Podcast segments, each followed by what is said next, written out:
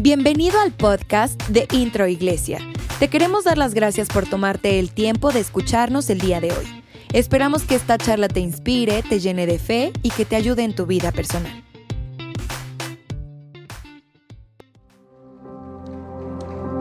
Hoy quiero continuar con la serie Reconstruyamos. Diga conmigo, reconstruyamos. La serie Reconstruyamos. Ustedes saben que estamos viendo, estamos viendo el, el, libro de Nehemías, estamos estudiando lo que el Señor nos está hablando a través de, este, de este tremendo hombre, de este tremendo personaje eh, de la Biblia que Dios lo, lo, utilizó precisamente para reconstruir las murallas de Jerusalén.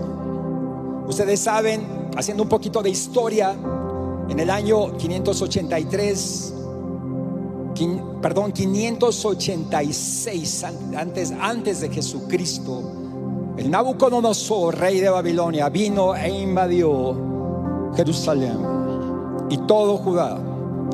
Y se llevó cautivo a toda la gente, a los hombres. Se llevó a todos los hombres que no murieron eh, eh, eh, durante la, que la conquista se los llevó cautivos a Babilonia. Con eso comenzó la llamada cautividad babilónica que registra el fin de la historia eh, de Judá y comienza la cautividad eh, babilónica, cautividad que duró aproximadamente 70 años.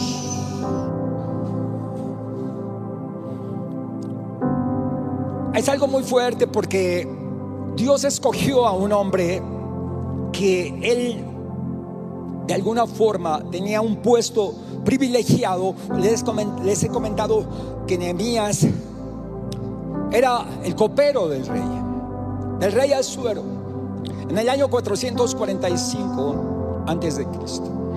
Se escogió a gente muy con ciertos dones, con ciertas características para que trabajaran en el palacio. Y Nemías fue uno de ellos. Obviamente de los que eran los de los cautivos, ¿verdad? Pero era gente muy especial. Nemías, como les comenté anteriormente, él trabajaba o estaba al lado del rey. Él estaba al lado del rey, no solamente como copero del rey, sino que hemos comentado que un copero no solamente era alguien que probaba el vino o la comida antes de que el rey la comiera o, bebiera el vino, sino que se convertía en un consejero, se convertía en alguien muy cercano al rey, algo muy íntimo. Y Dios le dio la gracia, le dio el favor a Nehemías para que hablara con el rey después de que vino uno de los compatriotas llamado Hanani que le dio el reporte de cómo se encontraban, de cómo se encontraba la Jerusalén, que se encontraban ruinas, los muros derribados y las puertas quemadas por el fuego. Y hablábamos acerca de que esto era algo así como lo que estamos viviendo en nuestro amado México. Lo que estamos, hemos estado viviendo, una situación bastante difícil en las familias. Y vimos cómo el Señor le dio favor a Nehemías no solamente le dio el favor delante del rey, sino que el rey le proveyó los materiales, los recursos, le dio la gracia para que él regresara a Jerusalén. Estamos hablando de aproximadamente 1200 kilómetros, más o menos de lo que se hace de aquí a Mérida, para que se den una idea. Duró su viaje unos tres meses aproximadamente. Y él vino de regreso con todos los recursos para la gran reconstrucción de las murallas de Jerusalén. Recuerden que nuestra, nuestra serie se llama Reconstruyamos. Reconstruyamos. Y cuando yo digo reconstruyamos, cuando decimos reconstruyamos, es porque así como Dios escogió a Nehemías para reconstruir las murallas de Jerusalén y las puertas quemadas por el fuego, el Señor nos ha llamado a nosotros para reconstruir vidas, para reconstruir verdades, para reconstruir nuestra amada ciudad, para reconstruir nuestra nación tan asolada por el enemigo, por las fuerzas del mal. Reconstruir en la política, reconstruir en las artes, reconstruir en la música, reconstruir en la familia, reconstruir en las comunicaciones. Necesitamos nosotros reconstruir. Y Dios llamó a un hombre con una misión específica para reconstruir. Así es que, de acuerdo a los, a los versículos, a los capítulos que ya hemos estudiado, vamos al capítulo 2, en el verso 11, y vamos a dar lectura del versículo 11 al 15.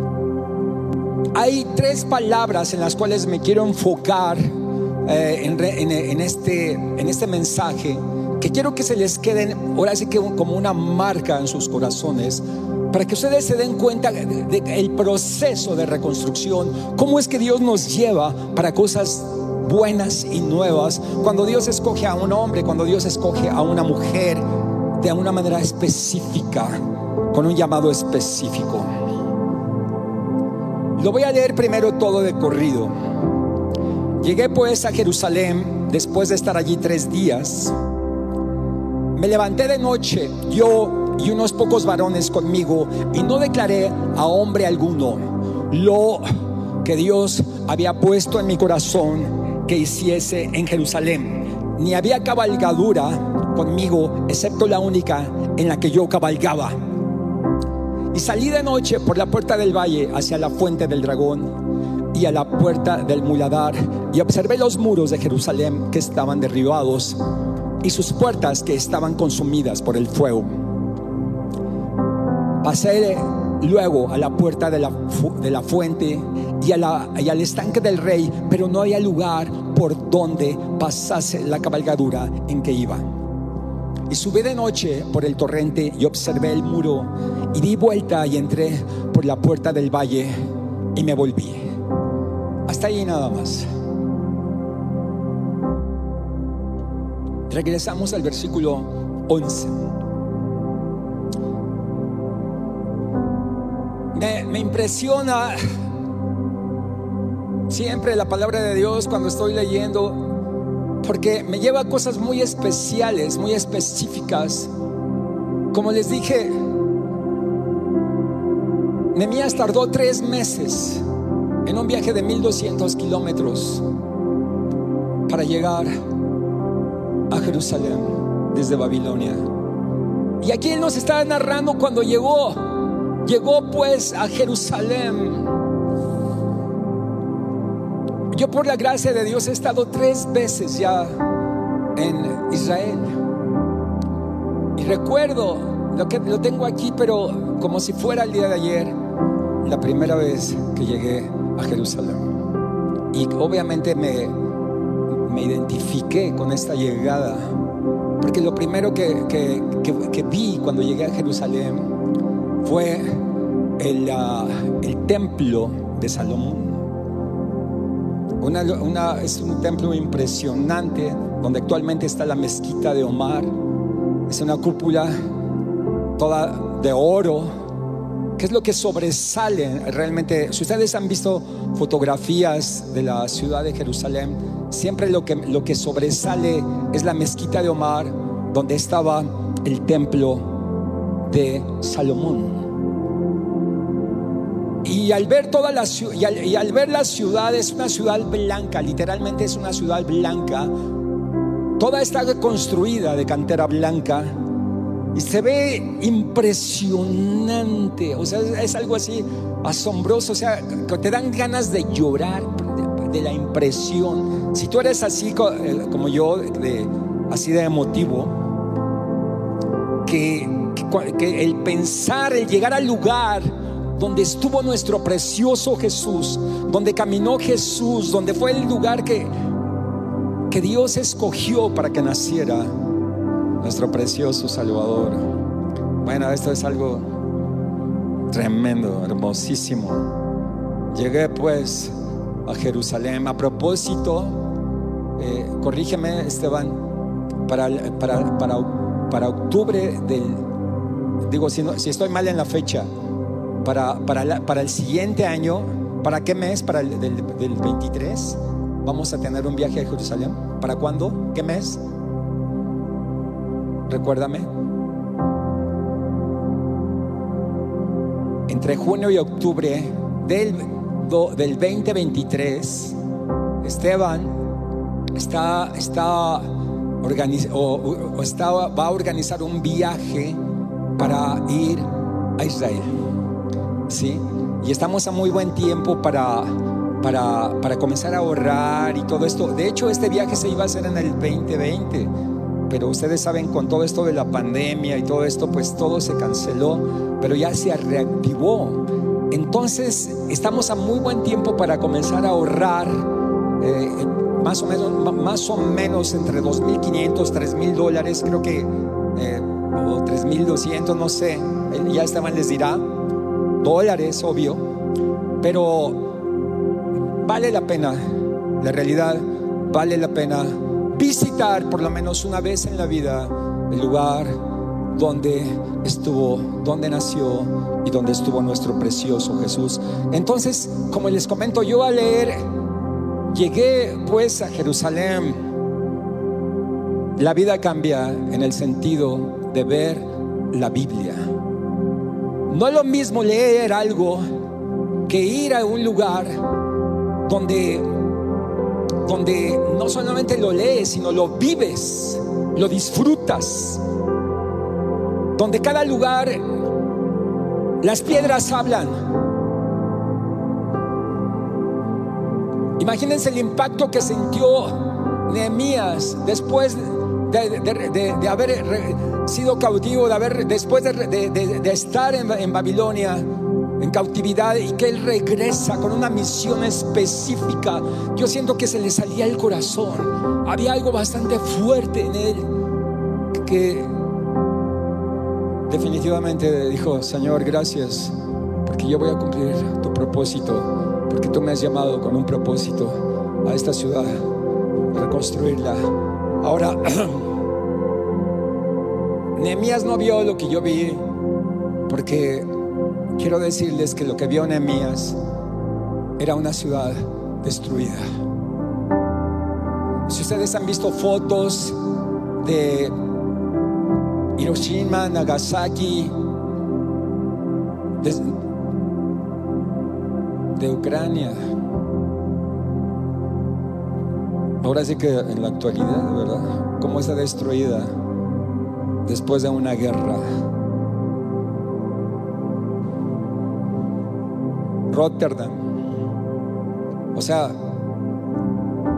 queda deshecho, destruido, quemado, horrible.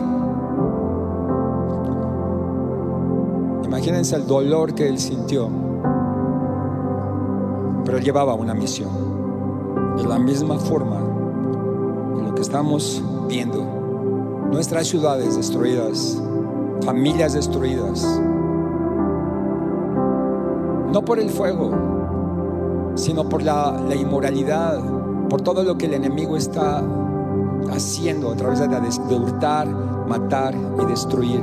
Desintegración familiar, inmoralidad, los principios establecidos en la palabra de Dios por los suelos Llaman a lo bueno malo y a lo malo bueno. Nos damos cuenta cómo los movimientos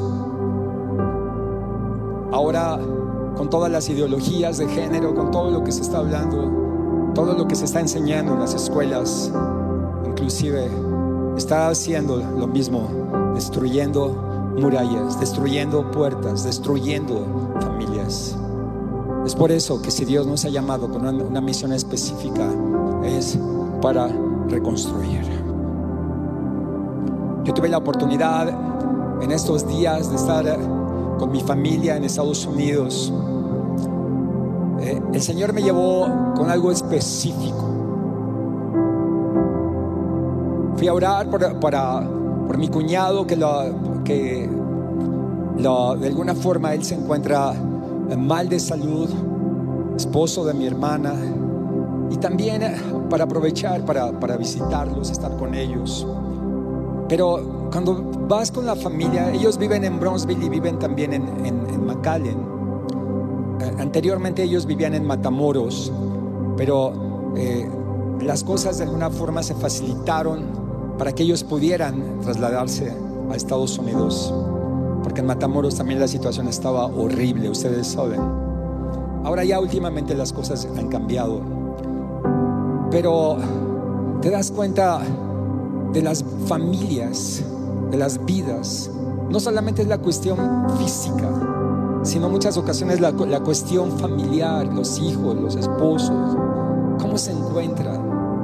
Cuando, eh, cuando el Señor pone una carga en nuestro corazón, en nuestra vida, es importante que nosotros obedezcamos y, y, y cumplir la misión de reconstruir, construir no solamente relaciones familiares, sino ir con el propósito de que el Señor nos lleve a reconstruir a través de su palabra y dar una palabra de aliento, de poder, una palabra de, fuerza, de victoria.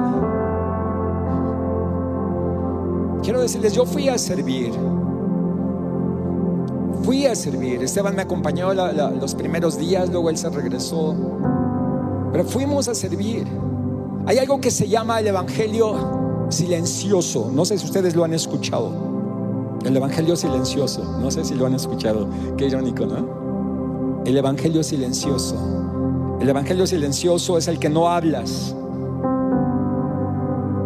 E, e, en el caso de mi cuñado fue así. No hablas tanto. No dices tanto. No predicas. No estás diciendo versículos Simplemente actúas, simplemente haces. Hechos, hechos, hechos. ¿Así me explico? Simplemente haces. Testimonio. Porque en muchas ocasiones podemos hablar más de lo que hacemos. Quiero decirles, mi cuñado no, no, es una persona fácil, es de las personas más difíciles que conocemos. Esteban dijo, híjole, Nunca me habían tratado tan mal, papá.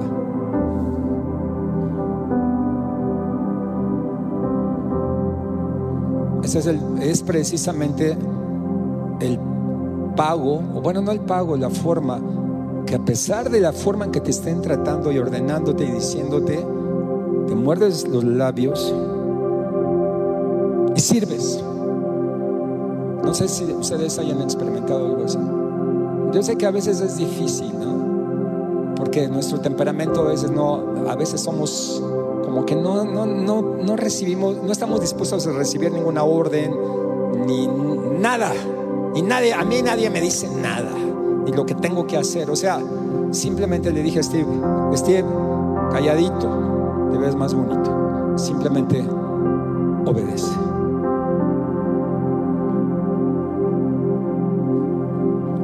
Se los estoy platicando así rapidito pero no es fácil.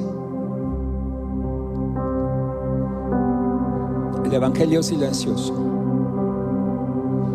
Predicar sin hablar. Obviamente a mi cuñado tenemos toda la vida predicándole. O sea,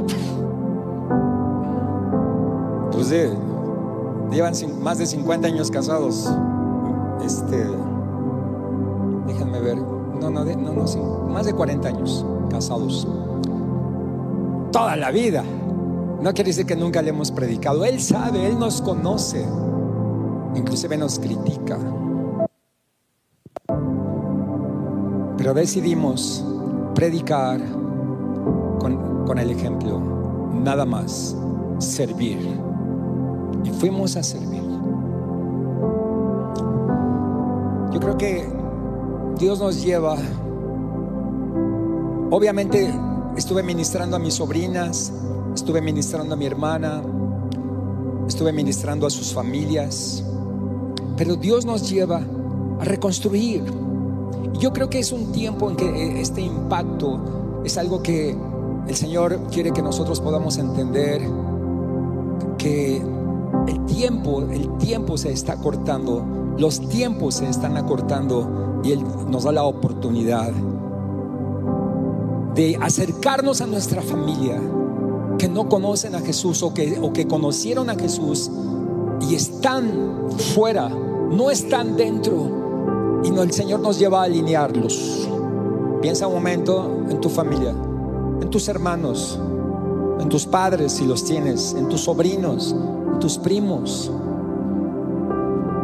El Señor, la orden que dio fue primeramente ir y predicar el Evangelio a toda criatura, Él dijo, ¿no? Dijo, y recibiréis poder cuando venga el, Espíritu Santo sobre ustedes y me van a ser testigos en Jerusalén, o sea, primero en tu casa, toda Judea, o sea, lo que sigue, en Samaria y hasta lo último de, de la tierra. Propongámonos, antes de que se termine el año, ganar, visitar, orar, interceder, ganar a nuestros hermanos, a nuestros padres, a nuestros primos, a nuestros sobrinos, a los suegros, para Cristo. Y el pueblo de Dios dice,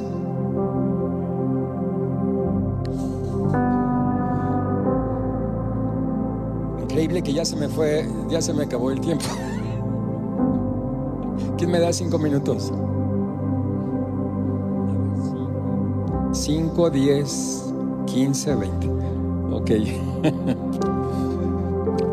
Miren, les dije que son tres palabras las que quiero hacer énfasis, ¿ok? Si ustedes captan estas tres palabras, entonces vamos a entender el mensaje de esta mañana. La palabra número uno se encuentra en el versículo 12. Verso 12. La palabra número uno se encuentra en el verso 12. Por favor.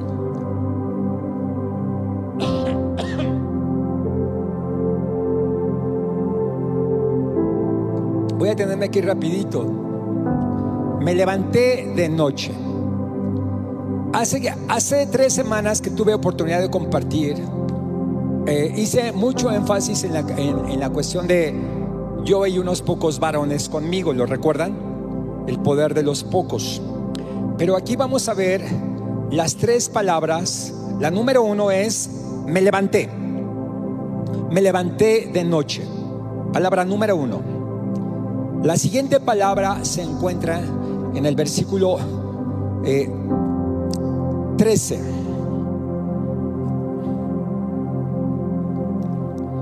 Y salí de noche. Palabra número dos, salí. Palabra número uno, me levanté de noche. Palabra número dos, salí de noche. Palabra número tres, verso 15. Y subí de noche. Vamos a repetirlas. Número uno, me levanté. Número dos, salí. Número tres, subí. Otra vez, fíjense. Me levanto, salgo, subo. ¿Cierto? Otra vez. Me levanto, salgo, subo. En sí ese es el mensaje. Nehemías dice la palabra de Dios que esperó tres al tercer día, al tercer día, según el versículo 12, al tercer día me levanté. ¿Por qué no fue desde el primer día?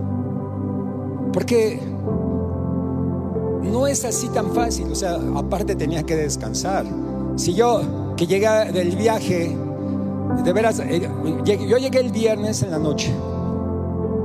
Créanme que el sábado, llegué como a la una de la mañana. El sábado estaba yo, como decimos en México, molido. Molido, o sea, no, no, no me podía levantar. De veras que estuvo duro, duro lo, todo lo que hicimos, el trabajo. Mi, mi, mi, Esteban me dice, papá, de veras, ¿tú cómo aguantas?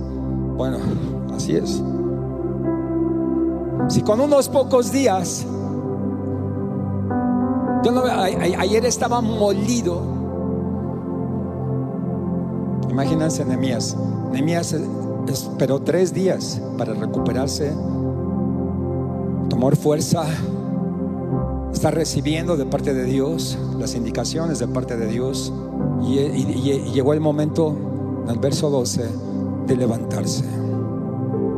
Me levanté. Diga conmigo, es tiempo de levantarse. Es el momento de levantarse. Diga conmigo, me voy a levantar en el nombre de Jesús. No importa, no importa que me haya caído, no importa que me haya resbalado, que me haya patinado, me levantaré en el nombre de Jesús. Me levanto. Se dice que el cobarde no es el que se cae, el cobarde es el que no se levanta. Y venimos a levantarnos en el nombre de Jesús. Y quiero profetizarte que tú te vas a levantar. No importa la situación que hayas pasado, no importa la crisis, no importa la enfermedad o el, tiempo difícil de, en tu economía, te levantarás. Levantarás en el nombre de Jesús. Porque cuando nosotros tenemos un encuentro con Jesucristo, cuando Dios pone en nosotros una palabra específica, yo me levanto, no me importa cómo me encuentre, no me importa la situación, me levanto. Y, de, se levantó de noche, en las peores circunstancias, en el peor momento, aún en medio de las tinieblas, tú te levantas. Hay algunos versículos que, traen un respaldo a esto. Por ejemplo, eh, Isaías 60, verso 1. Isaías 61. Ustedes lo conocen. Levántate, levántate, porque ha llegado Levántate y resplandece, levántate y resplandece, porque ha venido tu luz y la gloria del Señor ha nacido sobre ti. Levántate. Vuelta a la persona que está a tu lado y dile, levántate y resplandece, resplandece, resplandece. Es tiempo de levantarse, es tiempo de resplandecer. No puedes estar, no puedes estar tirado, no puedes estar apagado, no puedes estar allí todo en una situación de no levantarte. Los, hombres de Dios, las mujeres de Dios nos levantamos, los hijos de Dios nos levantamos, no importa la situación que puedas encontrarte. Te levantas en el nombre de Jesús.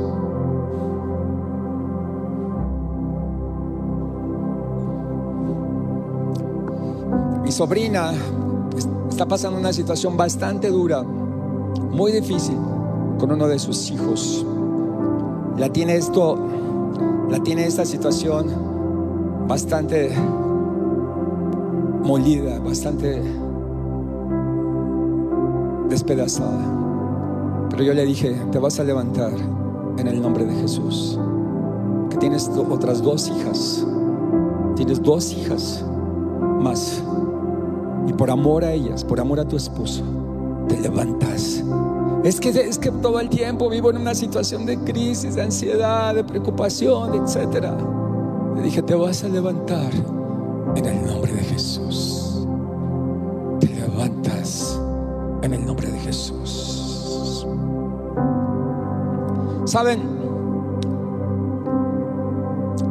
Dice, dice otro versículo, en Cantares 2.10 Cantares 2.10.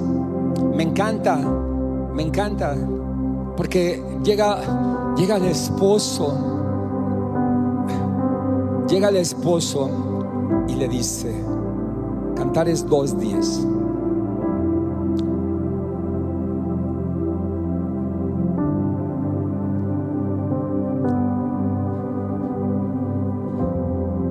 Mi amado me dijo, levántate amada mía.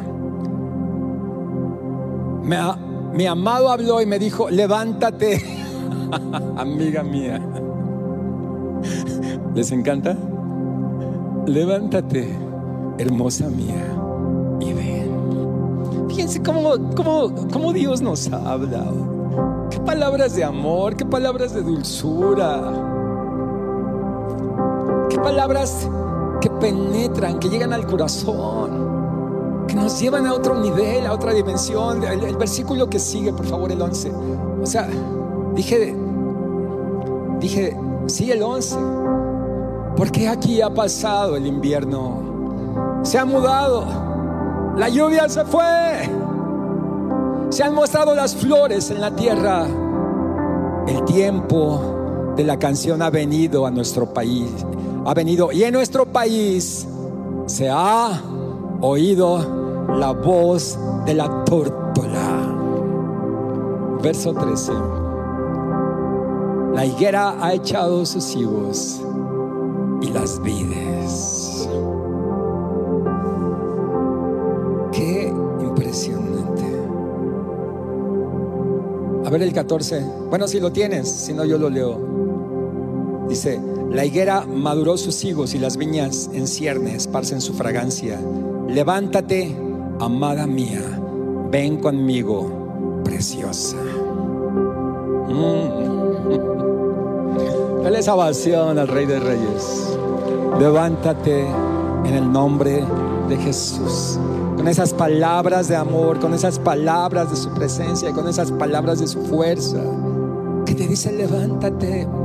La voz del esposo, la voz del amado. Levántate.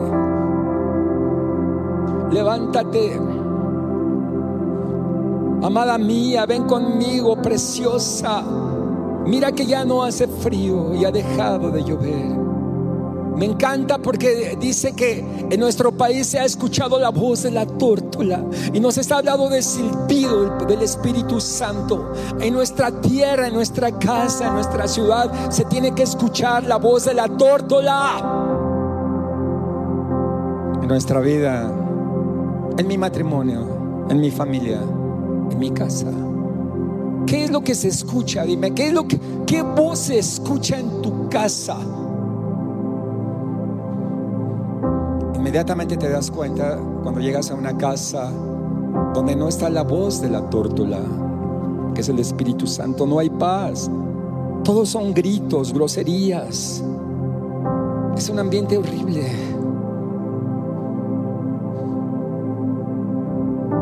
Fíjense un detalle, como cuando llegas a un lugar o con una persona tóxica, corres el riesgo de que se te pegue, de que se te pegue eh, eh, cómo andan ellos, o tú influenciar en ellos. Y aquí la ley del más fuerte, obvio, ¿verdad? Nosotros tenemos que llevar la voz de la tórtola, la voz del Espíritu Santo. Y un último versículo, Marcos 10, 49. Lo voy a leer. Jesús se detuvo y dijo, llámenlo. Así que llamaron al ciego. Ánimo, le dijeron, levántate, te llama. ¿Se acuerdan del ciego Bartimeo? Que estaba ahí tirado, pidiendo limosna porque estaba ciego. Y le dijeron, ánimo, levántate, te llama. Hoy el Señor nos llama. No importa cómo te puedas encontrar, tirado, ciego, sin dinero, no sé.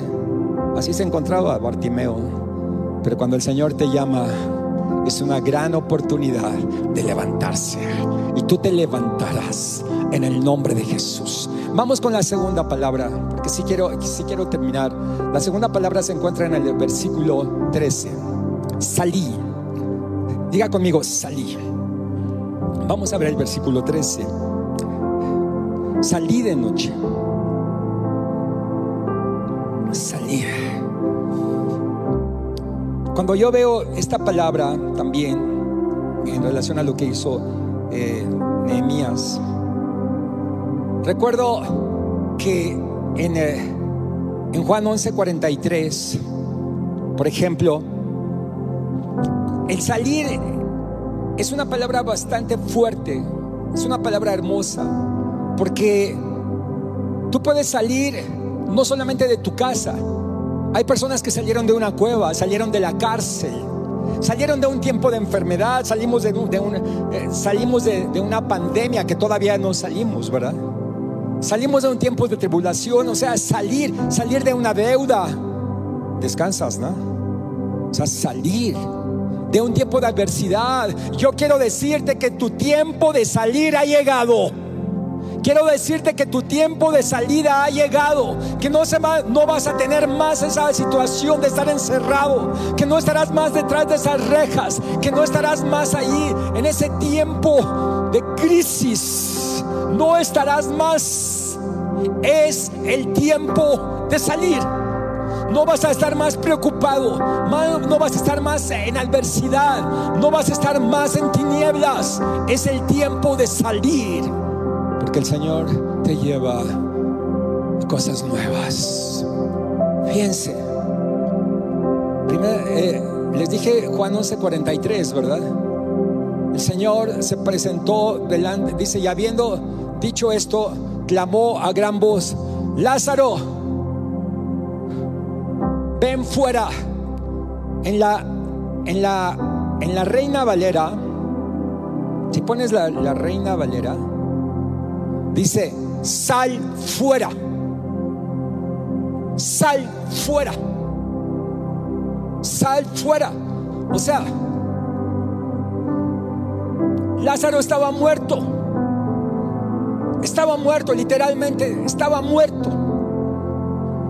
Pero cuando se encuentra la muerte y la vida, y la vida es Jesucristo, no puede haber más muerte. No puede haber más muerte. Y la orden de Jesús siempre va a ser vida. Siempre va a ser vida. Sal, sal de tu tumba. Sal de tu cueva. Sal de esa, de esa cápsula. Sal de esa depresión, de esa ansiedad que te tiene cautivo. Sal en el nombre de Jesús. Sal de ese estado de ánimo apagado. Sal de ese, de, ese complejo de inferioridad. Sal. Si el Señor está delante de ti, que es la vida, y te da, está dando la orden, es el momento de que salgas a la vida. Ven a la vida, sal a la vida en el nombre de Jesús. Sí, Señor. Y la palabra número 3, verso 15.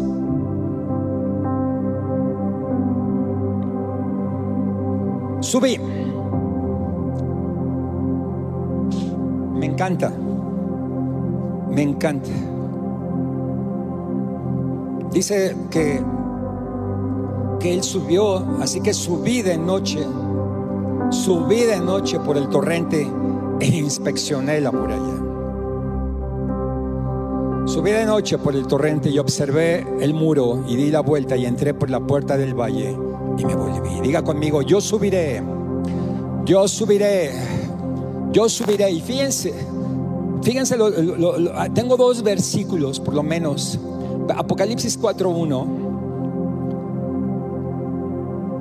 Después de esto miré y he aquí una puerta abierta en el cielo y la primera vez que, que, que oí era como de, de una trompeta que hablaba conmigo. O sea, la voz que escuchaba era como de trompeta, que esa voz hablaba conmigo, diciendo, sube acá y yo te mostraré las cosas que han de suceder después de estas. El Señor te dice, sube sube acá, sube acá. A mí les he comentado algunas ocasiones que a mí me encantan las alturas. Inclusive yo, yo, en mi casa tengo un oratorio. Y lo, y lo hice especialmente en un cuarto piso, hasta la parte más alta, donde no se ve ningún edificio así. Tengo mi oratorio. El Señor me dijo, sube a la parte más alta.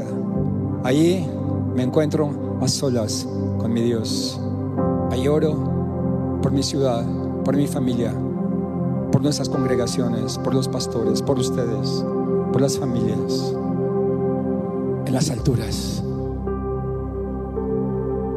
Me encanta ir a, a, los cerros altos. Me encanta ir a, un cerro que está aquí, la cabeza de López Mateos, que se ve toda la ciudad de Toluca. Me encanta ir a, ahí por la, por la, la Teresona. Hay un lugar así alto, donde te subes así, y se ve toda la ciudad. Me encanta ir al mirador, ahí en, por Paseo Matlacincas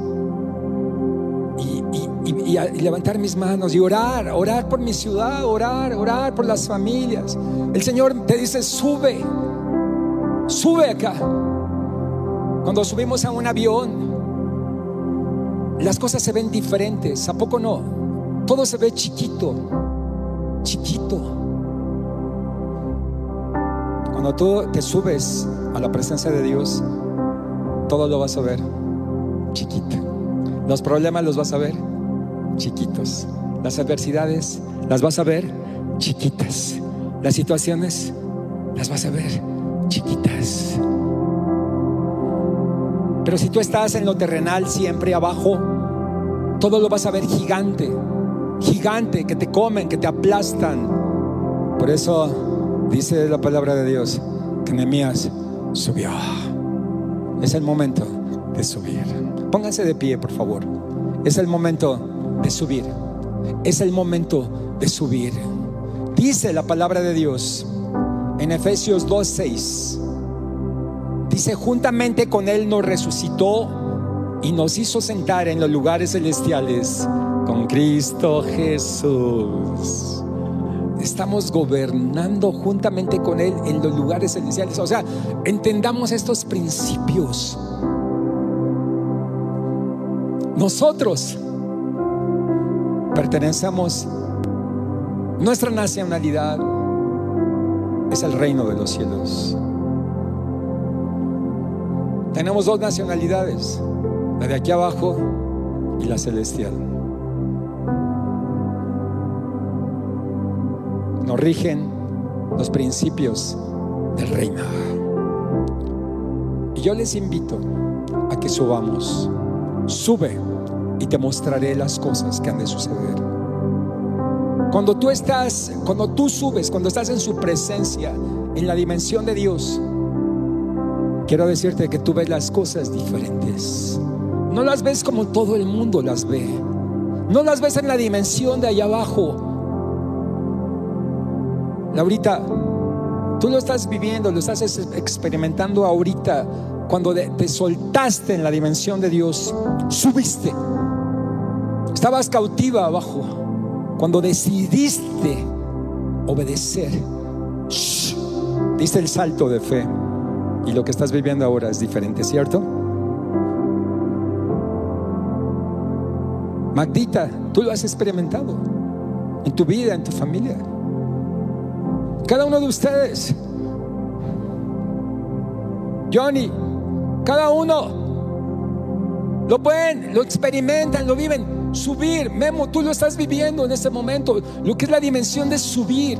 Ya deja de llevarte por las situaciones terrenales. El que ve todo, todo el que está abajo, ve todo terrenal. Sube. Chuck, lo vas a, lo vas a dar, te vas a dar cuenta. A partir de hoy el Señor te dice, yo te bendeciré. Yo te llevaré a una nueva dimensión. Te llevaré el Señor te dice, he visto tu corazón, tu fidelidad, tu entrega, tu persistencia. El Señor te va a llevar a una dimensión como nunca antes te habías imaginado junto con tu esposa, Helen, tus hijas. Se van a quedar maravillados de lo que va a comenzar a suceder porque decidieron subir. Diga conmigo, yo me levantaré, yo me levantaré y saldré adelante. Yo saldré adelante y subiré, subiré a la dimensión, en los lugares celestiales. Levanten sus manos, por favor. Padre, yo pongo en tus manos la vida de tus hijos. Señor, mira sus corazones, sus vidas. Señor, cada uno de ellos representa familias. Cada uno de ellos, Señor, representa un llamado una responsabilidad, un privilegio. Pero tú hoy los tienes aquí, Señor. Los tienes no para quedarse tirados, no para quedarse abajos, no para quedarse encerrados, sino para salir, salir y para subir a las dimensiones, a las dimensiones celestiales. Bendigo sus vidas, bendigo sus corazones, bendigo la obra de sus manos. Declaro en el nombre de Jesús que a partir de hoy, a partir de hoy, verán la gloria de Dios, porque decidieron levantarse, decidieron salir y decidieron subir en el nombre de Jesús. Gracias, dile Señor, ven a mi corazón, ven a mi vida. Señor, tomo todo lo que tú tienes para mí. Que la obra que comenzaste en mí, Señor, perfeccionala en el nombre de Jesús. Amén. ¿Por qué no le das esa ovación al Rey de Reyes?